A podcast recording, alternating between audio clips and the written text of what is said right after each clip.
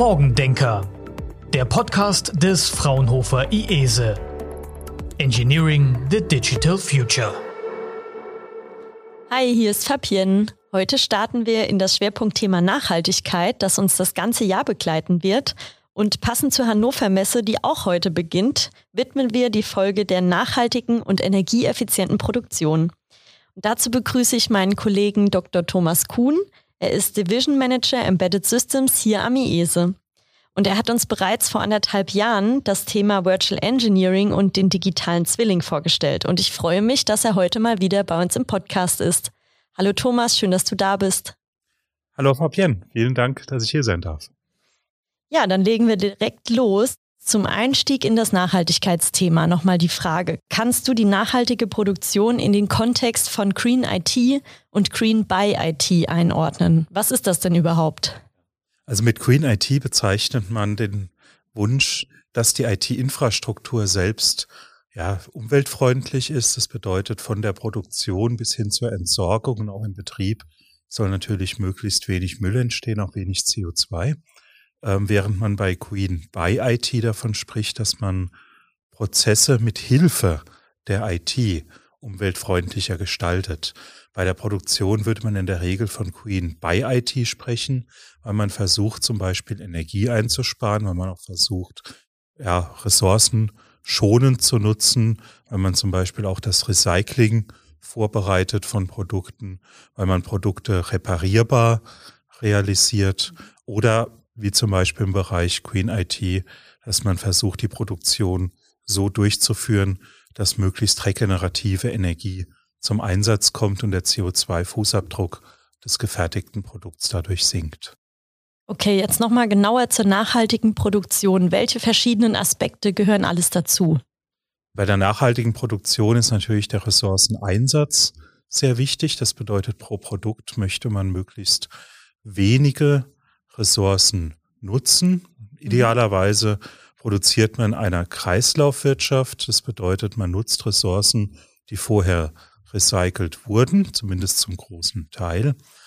Ähm, es geht auch um den Energieeinsatz bei der Produktion. Es bedeutet, es gibt manchmal energieintensive Produktionsschritte, die sind auch notwendig. Man kann aber manchmal durch einfache Maßnahmen die notwendige Energie senken.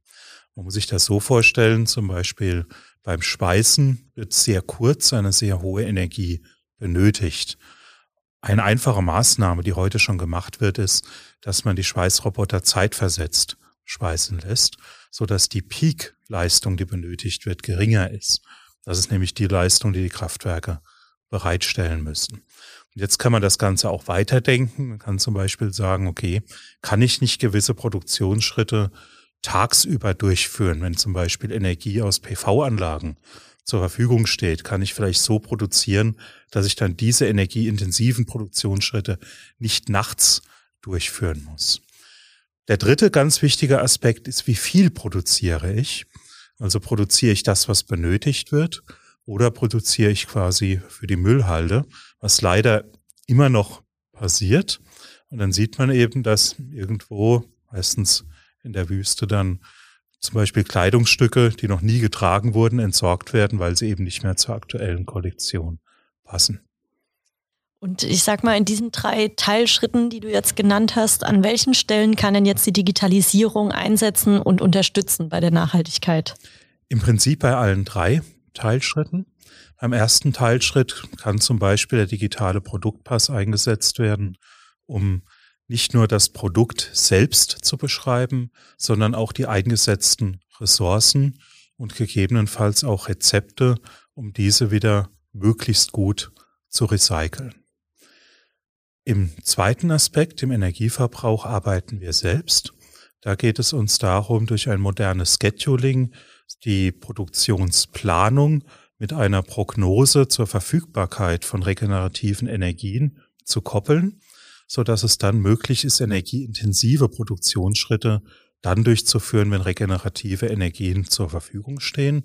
Hier ist der Vorteil, natürlich hilft das der Umwelt, es hilft aber auch dem Geldbeutel, weil natürlich die Produktion günstiger wird. Für den dritten Fall arbeiten wir an effizienten Verfahren für die Produktion kleiner Losgrößen. Es ist nämlich nicht nur wichtig, dass man kleine Losgrößen effizient produzieren kann. Es ist auch wichtig, dass man diese kleinen Losgrößen auch dann produziert, wenn sie erforderlich sind. Und das bedeutet, man muss Rüstzeiten anpassen, man muss auch Vertragsverhandlungen automatisieren. Das erfordert ein integriertes Betriebssystem für die Produktion. Und da arbeiten wir zum Beispiel im Projekt Basis vor Transfer dran. Okay, also du kannst auch gerne nochmal einfach das Projekt an sich kurz vorstellen. Du hast es jetzt so erwähnt, aber was wird denn da genau gemacht? Was heißt denn vor Transfer?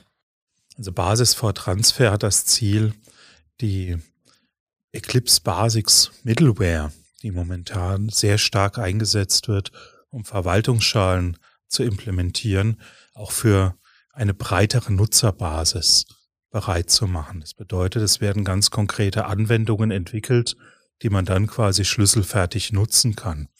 Das wird zum Teil in dem Basis for Transfer Projekt gemacht, zum Teil nutzen wir auch andere Projekte, um spezifische Anwendungen zu realisieren. Zum Beispiel in dem Projekt QueenProd, das wird im Mai starten, geht es darum, eine solche energieeffiziente Scheduling zu realisieren, dass dann auch Vorhersagemodelle für regenerative Energie mit berücksichtigt, dass mit den MES-Systemen sprechen kann, um die Produktion zu optimieren und dann für jedes Produkt auch den CO2-Fußabdruck aufzeichnet, sodass man auch die Einsparungen direkt sehen und verfolgen kann. Kannst du das äh, Projekt Green Prod noch ein bisschen genauer vorstellen? Was genau wird da gemacht und ja, was haben die Unternehmen dann davon? Gerne.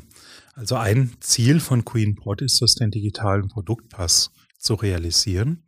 Bei dem digitalen Produktpass geht es ja darum, die Lebensgeschichte des Produkts aufzuzeichnen. Das heißt, man möchte wissen, wo kommt das Produkt her, wo kommen die Zulieferteile her, unter welchen Bedingungen wurden die Zulieferteile produziert und natürlich auch, wie viel CO2 wurde dabei erzeugt.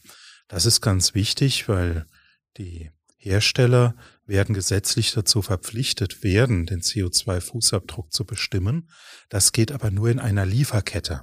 Für sich alleine kann man nur einen Bruchteil des CO2-Fußabdrucks eines Produkts bestimmen. Das bedeutet, die Hersteller müssen verlässliche Daten von ihren Zulieferern bekommen. Dafür benötigen wir digitale Lieferketten und da ist der digitale Produktpass ein ganz zentrales Asset dafür. Neben dem digitalen Produktpass entwickeln wir auch, wie gesagt, das Scheduling-Verfahren, das es ermöglicht, die Produktion von energieintensiven Produktionsschritten zu planen und diese zu optimieren. Das klappt in manchen äh, Gewerben sehr gut. Zum Beispiel haben wir da einen Partner aus der Papierproduktion. Papier ist ja ein Werkstoff, der sehr energieintensiv produziert wird. Und da gibt es natürlich ein großes Interesse an dieser Technologie. Und die Grundlage für diese Technologie ist bei uns der digitale Zwilling, den wir mit der Verwaltungsschale realisieren. Da können wir nämlich sehen, wie viel Energie wird tatsächlich für einen Fertigungsschritt verbraucht und wie viel Energie wird zu einem bestimmten Zeitpunkt für diesen Fertigungsschritt verbraucht werden. Jetzt haben wir nicht nur eine Art Energie, sozusagen, wenn wir jetzt Energie aus der eigenen PV-Anlage verbrauchen, die ansonsten vielleicht nicht eingespeist noch nicht genutzt werden kann, ist der tatsächliche Energieverbrauch gar nicht so die finale Größe, sondern dann der CO2-Ausstoß. Der ist natürlich bei regenerativen Energien bei Null. Wenn die Energien aus fossilen Energieträgern gewonnen werden müssen, ist es deutlich höher. Das ist also auch etwas, was unser System mit berücksichtigen wird.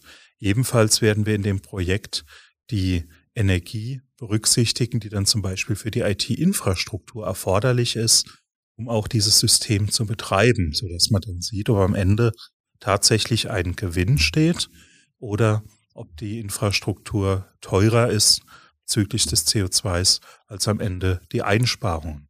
Uns geht es darum, hier nicht mit Verboten zu arbeiten, sondern mit Anreizen. Energie ist teuer, Energie wird auch in Zukunft teuer bleiben.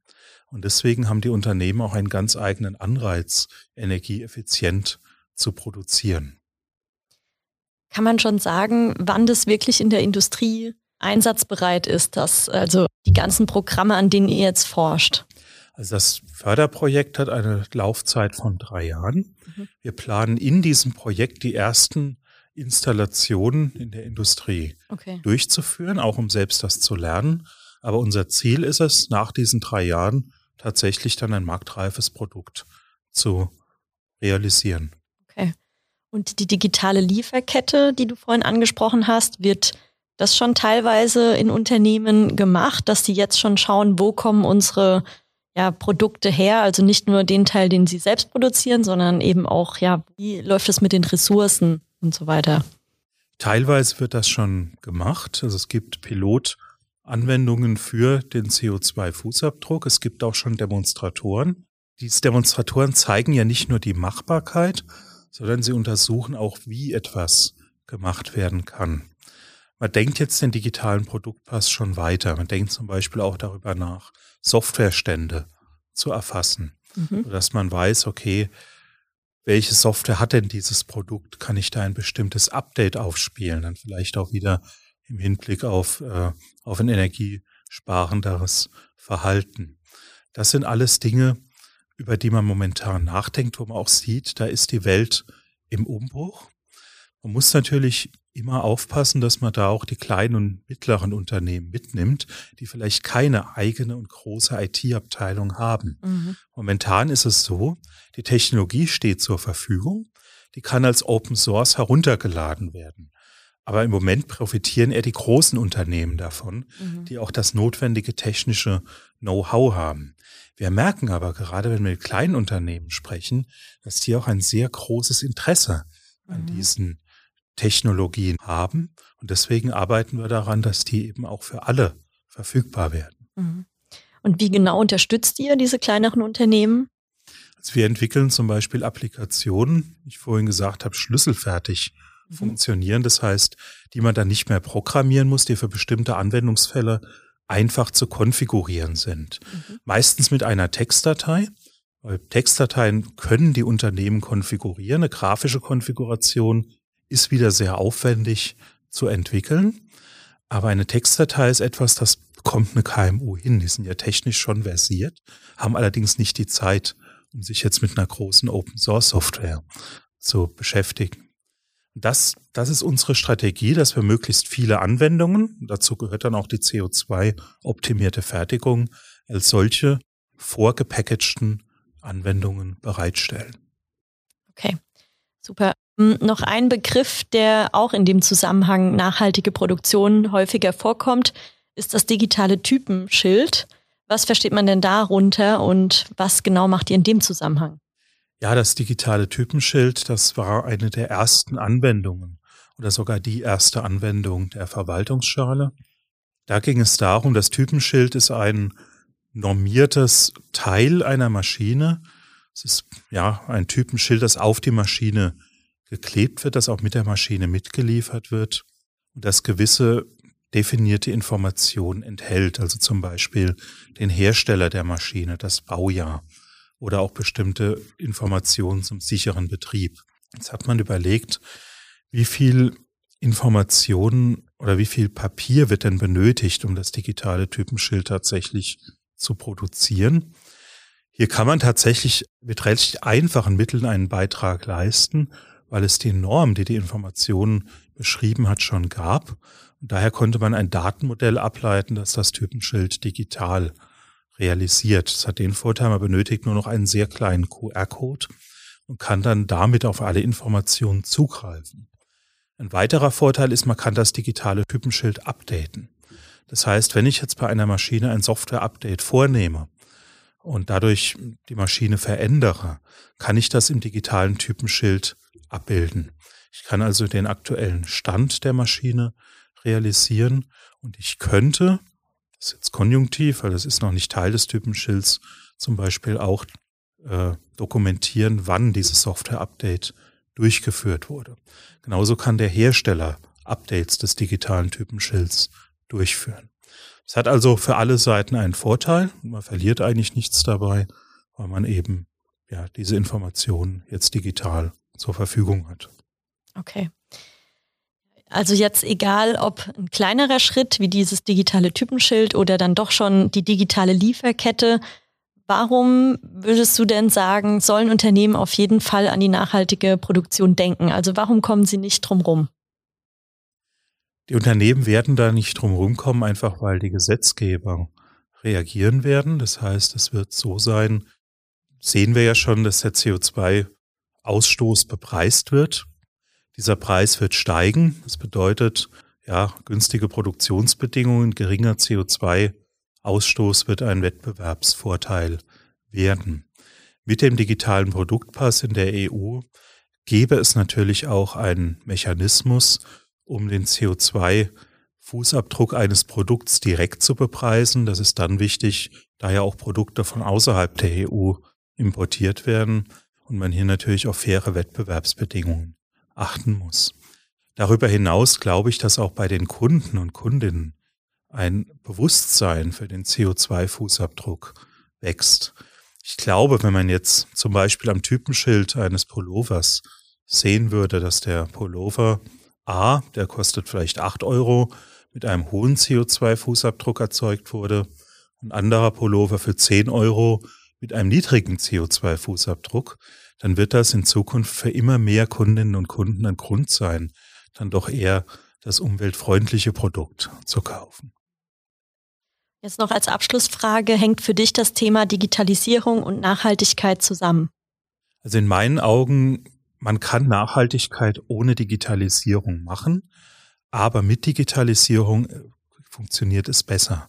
Man hat mehr Möglichkeiten und man kann auch durch die Digitalisierung ganz neue Geschäftsmodelle etablieren, die dann eben nicht nur Kosten verursachen, sondern auch neue Einnahmequellen realisieren. Das heißt, Nachhaltigkeit sollte man nicht nur als Kostenfaktor sehen, sondern auch als Chance. Super, dann wäre das doch ein guter Abschlusssatz. Jetzt haben wir noch die letzte Frage, die hast du uns zwar vor anderthalb Jahren schon beantwortet, als du schon mal Gast bei uns warst, aber jetzt hier nochmal. Was war denn der erste Rechner, den du hattest und welches Betriebssystem lief darauf? Also der erste Rechner, den ich hatte, das war ein Sharp MZ700. Das weiß ich noch, den gab es zu Weihnachten. Betriebssystem ist eine gute Frage. Damals hatten die Rechner, glaube ich, noch gar kein so richtiges Betriebssystem. Es gab ein System, ähm, das war eingebaut, das erinnere ich mich noch, das hat mit einem äh, blauen Bildschirm und ich glaube einer weißen Schrift begrüßt. Und eingebaut war dann ein Maschinensprachmonitor. Das ist also eine sehr einfache Anwendung, die nur geeignet ist, um andere Anwendungen von einem Kassettenlaufwerk nachzuladen. Mhm. Ich glaube, sonst war da nichts eingebaut. okay, super. Dann, Thomas, wünsche ich dir auch viel Erfolg auf der Hannover Messe. Dort gibt es bestimmt auch einige innovative und nachhaltige Produktionsideen. An dieser Stelle schon mal auf Wiedersehen. Vielen Dank. Tschüss. Und das nächste Mal begrüßen wir unseren Institutsleiter, der uns das Thema Green IT und die nachhaltige Softwareentwicklung an sich nochmal vorstellt. Seid gespannt und schaltet wieder ein. Tschüss. Morgendenker. Engineering the Digital Future.